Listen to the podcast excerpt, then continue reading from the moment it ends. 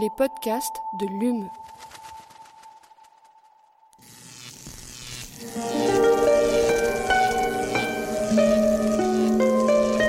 Allume la science. La science. C'est une des nombreuses manières d'essayer de comprendre l'homme. Eh bien, imagine que toute forme de vie sur Terre meurt instantanément et que chaque molécule de ton corps explose à la vitesse de la lumière. Une sorte de, de relativisme absolu. Inversion complète de la charge des protons. La Terre va entendre ces mots. Allume la science. Bienvenue à tous et toutes dans Allume la science, l'émission qui vous branche chaque semaine sur l'actualité des laboratoires de l'Université de Montpellier et de ses partenaires. En France, la consommation de gaz naturel représente 19,2% de la consommation énergétique finale. De toutes les énergies fossiles, le gaz naturel peut être considéré comme un des moins polluants puisqu'il émet 25% de CO2 de moins que le pétrole, environ, et moitié moins que le charbon. Il n'émet pas non plus de poussière, de fumée, de métaux lourds ou de déchets. Alors certes, le gaz naturel n'est pas non plus ce qu'on pourrait appeler une énergie verte, a fortiori lorsqu'il s'agit des gaz de schiste de dont on parle en ce moment. Mais dans le contexte énergétique et géopolitique actuel, il y a fort à parier que sa part dans le mix énergétique augmente dans les années à venir. D'autant qu'à côté des gaz naturels émerge une promesse au potentiel écologique encourageant cette fois, les biogaz. Ils ne représentent qu'un pour cent de la consommation en France, mais une meilleure gestion de nos déchets conditionnée par une politique du tri efficace pourrait permettre de développer cette filière pour en faire une véritable alternative écologique. Reste tout de même un autre problème à résoudre. Les biogaz comme le gaz naturel ne peuvent être exploités dans leur état brut et nécessitent donc de passer par une étape de purification impliquant des process industriels coûteux énergétiquement et donc coûteux économiquement et écologiquement. Notre invité est chercheur à l'Institut Charles Gerhardt de Montpellier. Dans le cadre d'une collaboration avec des équipes chinoises et saoudiennes, il vient de mettre au point une nouvelle membrane qui pourrait transformer les process de purification du gaz naturel et du biogaz. Leurs résultats viennent d'être publiés dans la revue Science, d'autres sont à venir dans Nature. Guillaume Morin, bonjour Bonjour. et bienvenue dans Allume la science. Avec moi, comme chaque semaine, pour mener cette, inter- cette interview, celle avec qui tout gaz, la pétillante, Aline Perriot. Bonjour. En seconde partie d'émission, j'en perds la suite de mon lancement. En seconde partie d'émission, nous restons dans le gaz puisque nous vous emmenons au laboratoire du froid où Bertrand Mongelaz vous dit tout sur la liquéfaction d'un gaz indispensable à la pratique de la science, l'hélium. Allume la science, vous avez le programme, c'est parti. Chargement de l'engin terminé. Nous sommes à 0 moins 60 secondes. 59, 58, 57, 56, 55. Donc Guillaume Morin, au lancement de cette émission, j'ai largement parlé donc du gaz naturel et du biogaz, mais j'ai pas spécifié quelle était la différence entre les deux. Est-ce que vous pouvez nous, nous l'expliquer? Oui, tout à fait. Donc le gaz naturel euh, provient de gisements qu'il faut ensuite euh, traiter. Et au niveau des biogaz, généralement, ils proviennent de la fermentation de déchets de toutes sortes, que ce soit de l'agroalimentaire ou bien tous les déchets que l'on produit euh, quotidiennement euh, chez nous. Et ces gaz, on en a parlé justement d'introduction. Pourquoi est-ce qu'il y a besoin de les purifier finalement? Pourquoi est-ce qu'on ne peut pas les utiliser tels quels? Alors, donc, du coup, les, à la fois les gaz naturels et les biogaz contiennent des, des traces de, de CO2, des traces de H2S, des traces aussi de N2. Alors c'est- l'H2S et le N2, qu'est-ce que c'est? Alors H2S, c'est l'hydrogène sulfuré. Donc c'est euh, c'est des gaz qui sont relativement toxiques. Et le problème, c'est qu'ils diminuent considérablement la qualité du gaz. Et aussi, au niveau du transport, ça pose des problèmes parce qu'ils peuvent euh, créer des problèmes de corrosion dans les tuyaux, etc. Donc il est nécessaire, dès la source, de pouvoir les éliminer pour avoir ensuite le gaz naturel le plus euh, pur pour des utilisations domestiques ou industrielles. Alors euh, au- aujourd'hui, actuellement, comment elle, donc elle se fait à l'échelle industrielle, on imagine cette purification, mais qu'est-ce qu'on utilise comme procédé? Oui, donc au niveau des procédés actuellement utilisés, c'est essentiellement de la cryogénie euh, par euh, distillation, qui est très coûteuse en énergie. On a aussi des processus d'absorption, euh, qui sont aussi coûteux en énergie, d'où l'intérêt de trouver des alternatives pour diminuer le coût énergétique et euh, le coût de production du gaz naturel euh, produit euh, à l'état pur. Et cette alternative justement représentée par les membranes, est-ce qu'elle est déjà utilisée à l'heure actuelle pour purifier les gaz? Oui, tout à fait. Donc euh, actuellement, les procédés qui sont utilisés sont des procédés membranaires à base de polymères. Mais le problème avec euh, les polymères, c'est qu'ils ne permettent pas une forte sélectivité. Donc quand je parle de sélectivité, c'est de faire une bonne séparation du, euh, du méthane, donc qui est le composant majeur du gaz naturel, vis-à-vis de ces contaminants, que ce soit du CO2, du H2S, etc. Donc on a des propriétés de transport qui sont intéressantes, mais par contre, le taux de purification du gaz naturel reste encore à améliorer. Alors, donc la nouvelle membrane, on, l'a dit en introduction, donc c'est- votre innovation. La, nou- la nouvelle membrane que vous avez mis au point avec vos collaborateurs, c'est une membrane hybride MOF. Alors déjà, qu'est-ce que ça veut dire? C'est quoi les MOF Alors, c'est une membrane hybride MOF polymère. Donc, euh, au niveau des MOF, c'est euh, c'est- en anglais, c'est Metal Organic Frameworks. Donc, ce sont des réseaux euh, organométalliques qui sont reliés entre eux par l'intermédiaire de ligands organiques et de, façon à former des, euh, des systèmes de cage ou des systèmes de tunnels qui vont piéger sélectivement les molécules. Et l'idée là, c'est d'utiliser ces matériaux-là pour euh, les intégrer dans une matrice polymérique de façon à coupler la sélectivité du, du matériau MOF et la processabilité du polymère, parce que l'avantage du polymère, c'est qu'il a des propriétés euh, mécaniques très intéressantes et le coût euh, est relativement faible aussi. Donc l'idée, c'est d'améliorer les systèmes polymères actuels par un système euh, d'addition de matériaux qui sont très sélectifs pour venir pallier aux défauts que présentent les polymères euh, membranaires. J'aurais dû vous le demander avant, mais les polymères, c'est un nom, on a l'impression de le connaître, d'en de, d'en voir dans... Mais qu'est-ce que c'est exactement euh Ben, Les polymères, donc c'est une association de ce qu'on appelle des monomères.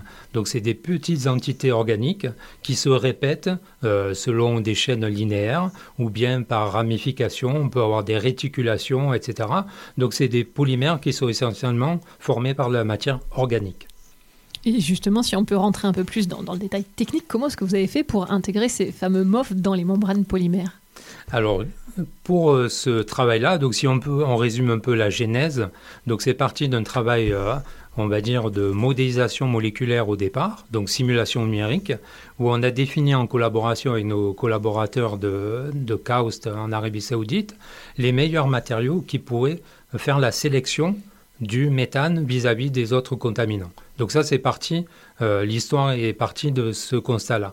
L'idée, après, a été ensuite de mettre ces MOF dans des matrices poreuses, polymères, de façon en fait à avoir d'une part, donc ça on l'a fait par simulation moléculaire, et en collaboration avec ce groupe, ils ont été capables d'orienter euh, euh, les tunnels de ces matériaux tous parallèlement dans la matrice polymérique, de façon à avoir une euh, sélectivité maximale pour le gaz et un transport optimum des gaz à travers cette membrane. Quand on parle de sélectivité, pour préciser, le, le gaz passe à travers la membrane et qu'est-ce qui passe Le CH4 ou l'inverse? Donc le CH4, comme, comme le- la taille de la fenêtre du, du MOF est autour de 3,5 Armstrong, le, le MOF va freiner le méthane et va absorber préférentiellement les contaminants, que ce soit du dioxyde de carbone ou de l'hydrogène sulfuré. Et donc on a du méthane pur après passage à travers Voilà. la membrane? Exactement. Est-ce que vous pouvez juste nous décrire à quoi elle ressemble, cette membrane, si, si vous deviez euh, nous... Alors, à quoi elle ressemble? Donc, euh, c'est c'est comme si c'était un film, d'accord? Que l'on avait des propriétés mécaniques très intéressantes, donc on peut tirer dessus, euh, une tenue mécanique très intéressante, et par conséquent, donc ici, si on rentre un peu plus dans les détails, la, euh, membrane a été euh, formée par ce qu'on appelle des solu- solution casting. Donc, on dépose dans la matrice polymère en solution les matériaux MOF et de façon à former une, membrane euh, comme un, film mince et qui permet en fait de faire des plusieurs centimètres carrés de, de cette membrane. D'accord, donc on le voit à, on le voit Ah à oui, l'œil oui, nu, ma- oui, oui. macroscopiquement, ça correspond à des films. Donc l'idée euh, actuellement, elle est de l'ordre du centimètre carré. Et donc le développement maintenant, qui va être euh, le challenge, va être de faire plusieurs mètres carrés de, de ces membranes-là pour les intégrer dans des procédés euh, réellement industriels. et, et donc vous dites dans, dans le communiqué qu'elle est beaucoup plus perméable et beaucoup plus sélective. Mais dans quelle mesure? Donc, par rapport à ce qui a été, euh, euh, publié dans, dans l'article, on a des sélectivités, pour donner un ordre d'idée, entre le CH4 et CO2 qui est autour d'une sélectivité de 100. Et par rapport à H2S, CO2 plus euh, par rapport à CH4, on a des sélectivités de 200. Donc on a un facteur au moins 2, voire 3 par rapport aux membranes polymériques qui sont actuellement sur le marché. Donc vous êtes deux ou trois fois performant que ce qui existe Plus performant sélectivité. Plus performant, oui. Voilà, Mm. exactement. Merci. Alors, on a parlé donc des gaz naturels, des biogaz. Euh, Cette membrane, elle fonctionne indistinctement pour les deux?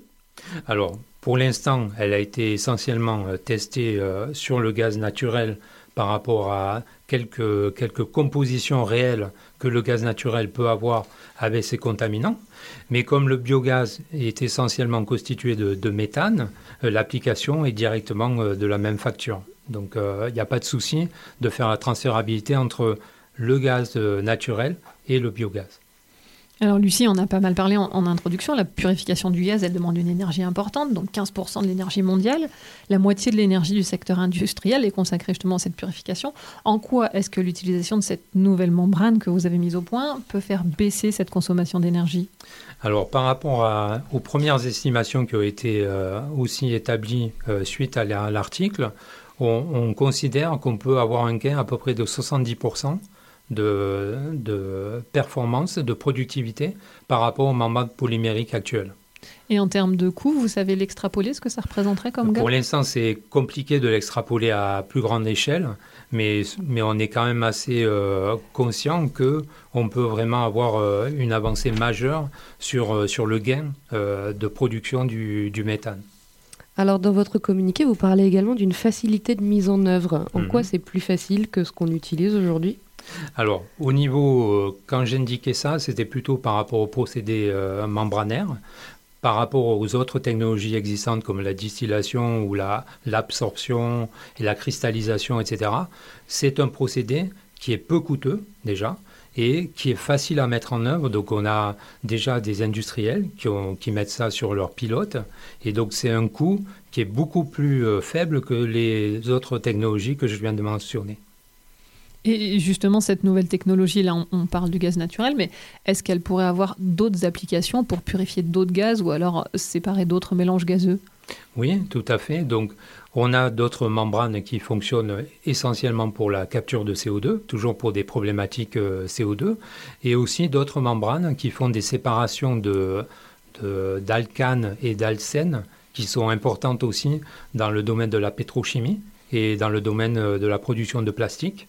Donc tous ces aspects-là, tous ces procédés membranaires peuvent aussi s'extrapoler à ces, à ces applications-là. Qu'est-ce que ça serait par exemple la capture de CO2 Concrètement, en- à ces membranes qui, qui capturent le CO2, elles pourraient être utilisées comment?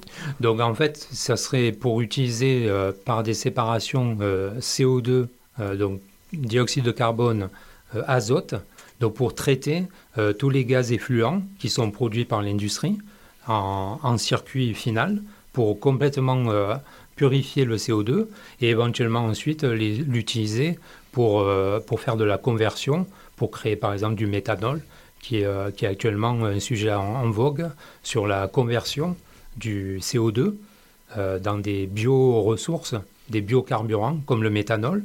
Mais comme il est nécessaire d'avoir du dioxyde de carbone le plus pur possible, on a, on a aussi l'objectif d'utiliser ces membranes pour avoir le CO2 le plus pur possible et ensuite le convertir en méthanol euh, euh, comme biocarburant pour les véhicules, etc. Alors le gaz, on en entend beaucoup parler en ce moment, et d'autant plus depuis la guerre en Ukraine. On sait que c'est un enjeu géopolitique extrêmement fort. Donc cette étude, vous l'avez faite, donc avec l'Arabie saoudite qui est plutôt exportatrice de, gaz naturel, la Chine plutôt importatrice. Nous, la France, au, milieu de tout ça, quelle serait l'utilisation qu'on pourrait en faire? On n'en a pas trop de gaz, nous. Donc, l'objectif majeur, ça serait de, trouver des alternatives au gaz naturel existant pour aller vers des biogaz ou des gaz euh, verts, qu'on appelle, pour essayer de finalement créer ces biogaz, comme c'est actuellement le cas dans certains sites. Oui, Et les usines de ensuite- méthanisation, on en a une à Montpellier d'ailleurs. Exactement. ouais. Et donc, du coup, derrière, de, de pousser au maximum la purification pour ensuite l'utiliser dans des, dans des, des applications domestiques ou industrielles. D'accord, très bien. Et vous nous disiez tout à l'heure que ça intéressait déjà beaucoup les industriels. Est-ce que vous avez une idée du, du délai dans lequel ça pourrait être déployé à grande échelle, cette technologie? Alors généralement, quand on parle du fondamental comme ça, euh, on va dire que jusqu'à maintenant, ça a été testé sur des pilotes à l'échelle laboratoire. Donc il faut compter au moins une dizaine d'années pour que ça arrive en fin de tuyau sur l'aspect industriel. Donc c'est un peu le timing qu'on a généralement quand on parle de quelque chose développé en laboratoire pour des applications après réellement en industriel. Un grand merci à vous, Guillaume Morin, d'avoir bien voulu répondre à nos questions. Euh, et ben on passe maintenant à notre séquence reportage. Donc, et cette semaine, nous partons sur le campus Triolet, où Bertrand Mongelaz gère un circuit de récupération d'une ressource indispensable à l'activité de nos laboratoires de recherche, l'hélium. Sa base secrète s'appelle le laboratoire du froid. Autour de moi, je vois des fils, des, des disjoncteurs, des ordinateurs, des bonbonnes, partout des bonbonnes. Donc, qu'est-ce que vous faites ici? Ici, dans ce local, c'est pour la liquéfaction de l'hélium. Mais vous, vous êtes chargé d'approvisionner en froid d'approvisionner en fait les laboratoires de recherche qui utilisent l'hélium liquide et on approvisionne aussi euh, en azote liquide. Et aujourd'hui on va s'intéresser à l'hélium liquide. Donc on a un appareil qui nous permet en fait de, de liquéfier l'hélium liquide sur place. Cet hélium liquide se transforme en gaz, on récupère le gaz, on le stocke, on l'épure et on le reliquifie à nouveau pour avoir en fait un maximum, être en circuit fermé. Et oui, parce que c'est ce que vous m'expliquiez avant, en fait ça, ça coûte cher pour les laboratoires de recherche ça. Depuis deux ou trois ans, euh, le prix a été multiplié par quatre. et donc vous, vous le recyclez en fait On recycle pour que les coûts diminuent au maximum pour les laboratoires de recherche. On en consomme beaucoup à l'université de l'hélium Sur le dernier exercice, c'était 22 euh, 000 litres. Oui, ça fait beaucoup. Et 930 000 litres euh, d'azote liquide.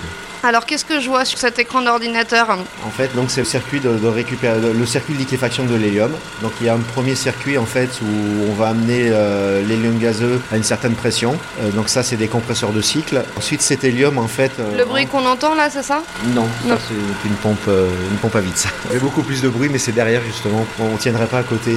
Donc en fait on amène à la, à la, bonne pression. Donc cette pression en fait on rentre ce qu'on appelle dans une boîte froide. En fait c'est une boîte qui est isolée et à l'intérieur en fait se trouve notamment différentes vannes, mais des échangeurs et deux détendeurs. Donc les, détendeurs ont pour but d'amener progressivement à la température de, liquéfaction de l'hélium. C'est quoi justement la température? On est aux alentours de moins 269 euh, degrés, moins 269,5 degrés. Donc on a, on a deux détendeurs qui nous permettent d'abaisser progressivement la température et puis ensuite en fait on fait euh, c'est par des détentes qu'on produit du froid. C'est quoi vous appelez des détentes? C'est l'inverse de la pression. on a euh, le gaz qui vient pousser en fait un piston et en fait il se détend et en fait en se détendant on produit du froid. pour un exemple exemple, quand vous gonflez quelque chose avec de la pression, il va gonfler. Par contre, si vous ouvrez une vanne de quelque chose, enfin des bouteilles d'air comprimé, ce genre de choses, en fait, si vous ouvrez rapidement, en fait, vous allez voir, ça va se détendre et la bouteille deviendra froide. Durant la liquéfaction, en fait, on n'a pas 100% de liquide. On produit en fait deux tiers de gaz et un tiers de liquide. Donc par gravité, en fait, le, tiers de liquide se dépose dans le réservoir de stockage de 1000 litres. les deux tiers de gaz, en fait, sert à refroidir les différents échangeurs pour refroidir le gaz qui rentre à l'intérieur. Donc ici, c'est la rentrée. Ça, ça, Donc là, ici, c'est les compressions, les gaz de cycle. D'accord. Donc là, vous avez, on est, on est à 20 bars. À 20 bars. On a fait une pression de 20 bars. À l'intérieur, ça rentre dans, ce qu'on appelle nous, la boîte froide. C'est l'enveloppe que vous voyez dans l'inox. D'accord, qui ressemble à, une machine pour faire de la voilà, bière. c'est ça, tout à fait. Donc les échangeurs, c'est ça. On voit que le, en fait, le, gaz qui va rentrer, en fait, il est refroidi par le gaz qui revient du, réservoir là. D'accord. Donc petit à petit, en fait, il cède son froid par les échangeurs et en fait, ça sert à refroidir le gaz qui passe dans l'autre sens. Des échangeurs à contre-courant. Et ce cycle-là, ça prend combien de temps? Le, cycle de refroidissement, ça fait 5-6 heures et après, en fait, c'est en continu. Après, ça produit en continu. Voilà. C'est des machines, en fait, qui font, quand on les démarre, en fait, elles fonctionnent plusieurs jours d'affilée. Voilà. On les arrête pas. Et en parallèle à tout ça, en fait, on a ce qu'on appelle un circuit d'épuration du gaz. C'est le, gaz qui a été récupéré dans les différents laboratoires. En fait, avant de le réinjecter pour le liquéfier, en fait, on purifie et on se sert en fait d'une partie de gaz froid qui ne va pas servir à être liquéfié mais va servir en fait à refroidir un échangeur à nouveau pour venir purifier le gaz qui va servir à alimenter le système. Donc concrètement sur le cycle là, les laboratoires ils vous envoient des bonbonnes de gaz, c'est ça? Non, en fait, alors on va passer à la deuxième partie. Ça marche. en fait, on fait pas de transfert, on fait pas de transfert de bouteilles pour la récupération de gaz parce que, alors voilà, ce que je vous ai pas dit, c'est quand vous prenez un litre de d'hélium liquide, ça équivaut à 750 litres de gaz quand il revient à température ambiante. Voilà, donc, donc au niveau du volume de stockage, c'est énorme. Hein. Voilà, c'est pour ça qu'en fait on, le stocke sous forme de pression euh, à 200 bars parce qu'autrement ça prendrait énormément de place. D'accord, et alors c'est stocké où? Waouh En fait, le gaz arrive ici, donc c'est un gazomètre, il se gonfle, D'accord, alors je vais essayer de décrire l'endroit dans lequel on se trouve. Donc on est dans une pièce assez haute et il y a, alors c'est un, espèce de coussin géant, on dirait presque un bateau en fait. euh, un- comme- Comme un zodiaque, en fait, vous sa- vous savez, les zodiaques qu'on trouve en fait sur les, les petits bateaux, là, c'est à peu près la même toile, mais en fait, c'est de l'hélium à l'intérieur. D'accord, oui, mais c'est exactement ça. Ça ressemble à un grand bateau, ça fait combien de mètres à peu près euh Euh, là, ça fait 8 mètres par. euh, et quand il se gonfle, en fait, il est à la hauteur en dessous du plafond. Et une fois qu'il est gonflé, alors Une fois qu'il a, on l'a comprimé, en fait, il est stocké à l'extérieur. C'est des cylindres à 200 bars.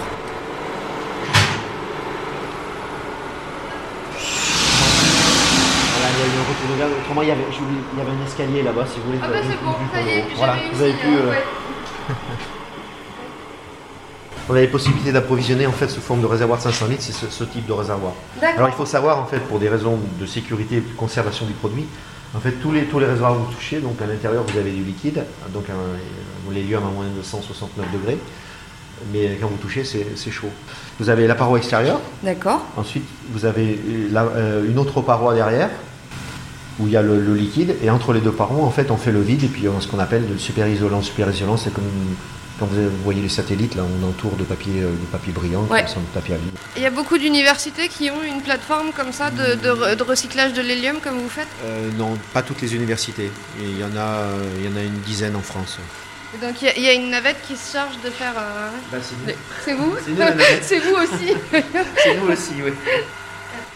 Vous êtes combien à travailler? Donc euh, ici vous êtes deux, c'est ça?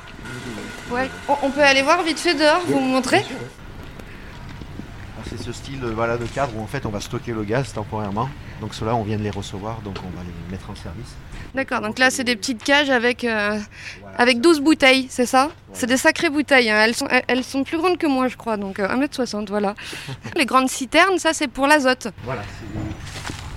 C'est un peu marrant, on est en- au milieu du campus, il y a toutes ces citernes et c'est... Ça craint pas la chaleur, ça craint rien une fois que c'est en bonbonne C'est comme pour le, tout ce qui est euh, conservation de produits cryogéniques, en fait toujours pareil, il y a toujours une isolation à l'intérieur. Et oui, c'est ça. L'azote, du coup, ça fonctionne en circuit fermé aussi ou il n'y a pas besoin Non, non, en fait c'est un gaz de l'air, donc en fait il, il s'évapore et puis il revient à l'atmosphère. Il faut juste éviter les concentrations parce que c'est euh, des gaz qui euh, enlèvent l'oxygène, donc on peut avoir des malaises.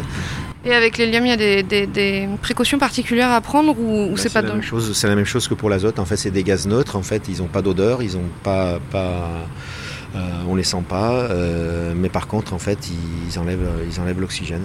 On a des risques d'asphyxie. Comment vous faites vous pour être sûr qu'il n'y a pas une fuite et que vous craignez rien dans votre local? On a des détecteurs en fait qui sont fixes et on a des détecteurs aussi portatifs. Allume la science, c'est fini pour aujourd'hui. Un grand merci à Adeline Flock pour la réalisation de cette émission. On se retrouve la semaine prochaine. D'ici là, restez branchés.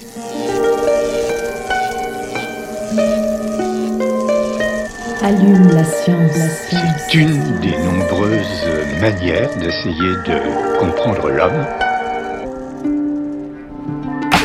Imagine que toute forme de vie sur Terre meurt instantanément et que chaque molécule de ton corps explose à la vitesse de la lumière. Une sorte de, de relativisme absolu. Inversion complète de la charge des protons. La Terre va entendre ces mots. Allume la science.